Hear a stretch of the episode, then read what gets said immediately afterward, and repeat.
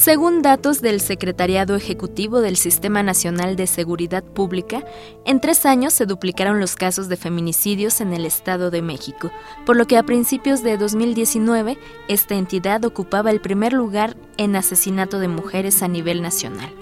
A decir de la Fiscalía General de Justicia del Estado de México, en el año 2017 fue en el municipio de Nezahualcóyotl donde ocurrieron más asesinatos de mujeres, mientras que el año pasado Nesa y Chimalhuacán compartieron el segundo lugar como municipios mexiquenses con más feminicidios. Diana era una joven de 24 años que vivía en Chimalhuacán y vendía dulces en la calle. La madrugada del 2 de julio de 2017, luego de una discusión con su madre, Diana salió de casa y sus familiares nunca más volvieron a verla. Su hermana Laura nos cuenta a lo que se han tenido que enfrentar desde entonces nos dirigimos a la Procuraduría de Chimalhuacán a levantar la denuncia por desaparición y desde ahí este las autoridades nos niegan poder alzarla diciendo que nosotros tenemos que esperar 72 horas para para poder iniciar la búsqueda de Diana.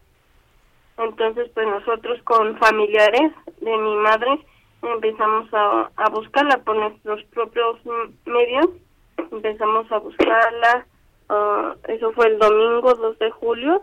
Uh, así empezamos a hacer trámites en Chimalhuacán y en esa, hasta que el jueves 6 de julio, eh, estando haciendo yo trámites en esa palacio, es que, que me enteró que ya no estaba ahí en la CEMEFO desde ese domingo, dos que ya salió de la casa, ese mismo domingo a ella la asesinaron y la fueron a tirar a la calle Francisco y Madero, que todavía es municipio de Chimalhuacán, atrás de la plaza comercial de Chimalhuacán. Ahí dejaron su cuerpo, pero jamás nos notificaron nada, porque a ella la pusieron como si fuera un hombre y desde ahí empezaron como también muchas anomalías en la investigación.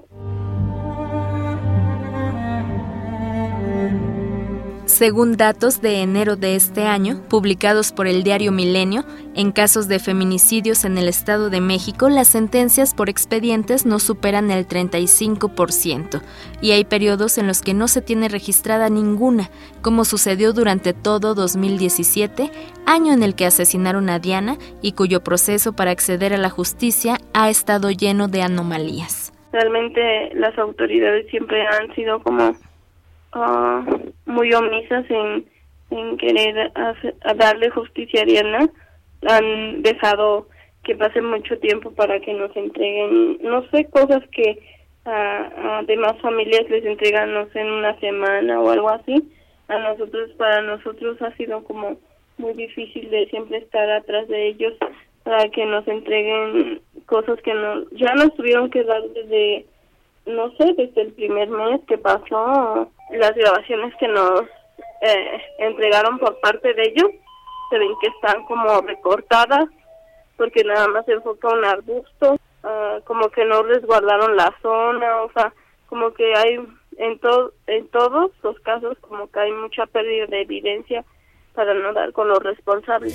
Por negra, por pobre, por puta y mujer, por ser para esta Preocupados por la violencia feminicida que aqueja al municipio de Nezahualcóyotl y zonas aledañas, hace dos años surgió Nos Queremos Vivas Nesa. Rebeca Jiménez, integrante de esta organización, explica. Nos Queremos Vivas Nesa surge como una asamblea vecinal y hemos intentado seguir funcionando en ese sentido. Tenemos reuniones periódicamente en donde eh, programamos actividades, talleres, hemos hecho marchas y demás. Entonces, pues más bien surge como una asamblea y últimamente hemos desempeñado actividades más como colectiva. Nos Queremos Vivas surge en junio del 2017 eh, a raíz del feminicidio de una niña de 12 años que fue hallada muerta en, en una combi. Entonces, pues ya había mucho descontento de parte de los vecinos y se comienzan a hacer movilizaciones por este feminicidio y es en estas movilizaciones en donde los vecinos y vecinas nos organizamos para conformar la asamblea, ¿no? Y pues el, el punto es intentar dar respuesta a, la violencia machista que estamos viviendo en el municipio. Somos la mega sardiendo, somos la rabia y la voz. Nos queremos vivas Nesa se reúne en la colonia Benito Juárez, una de las zonas más peligrosas de dicho municipio mexiquense, a decir de Rebeca Jiménez. Fue justamente en esa colonia donde se encontró la combi con el cuerpo de la niña Valeria de 11 años el 9 de junio de 2017.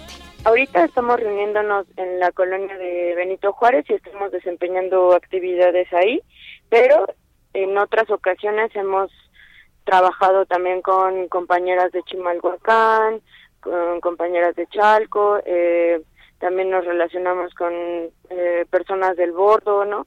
Eh, con, con banda de Catepec también hemos organizado actividades y pues nosotras somos de diferentes colonias, no solo somos de la Benito Juárez, hay personas que vivimos en el Distrito Federal o compañeras que nos apoyan pues más remotamente desde Puebla o de, desde Texcoco. Somos quien nunca se rinde, quien hace una rebelión, una gran ola que embiste este sistema feroz.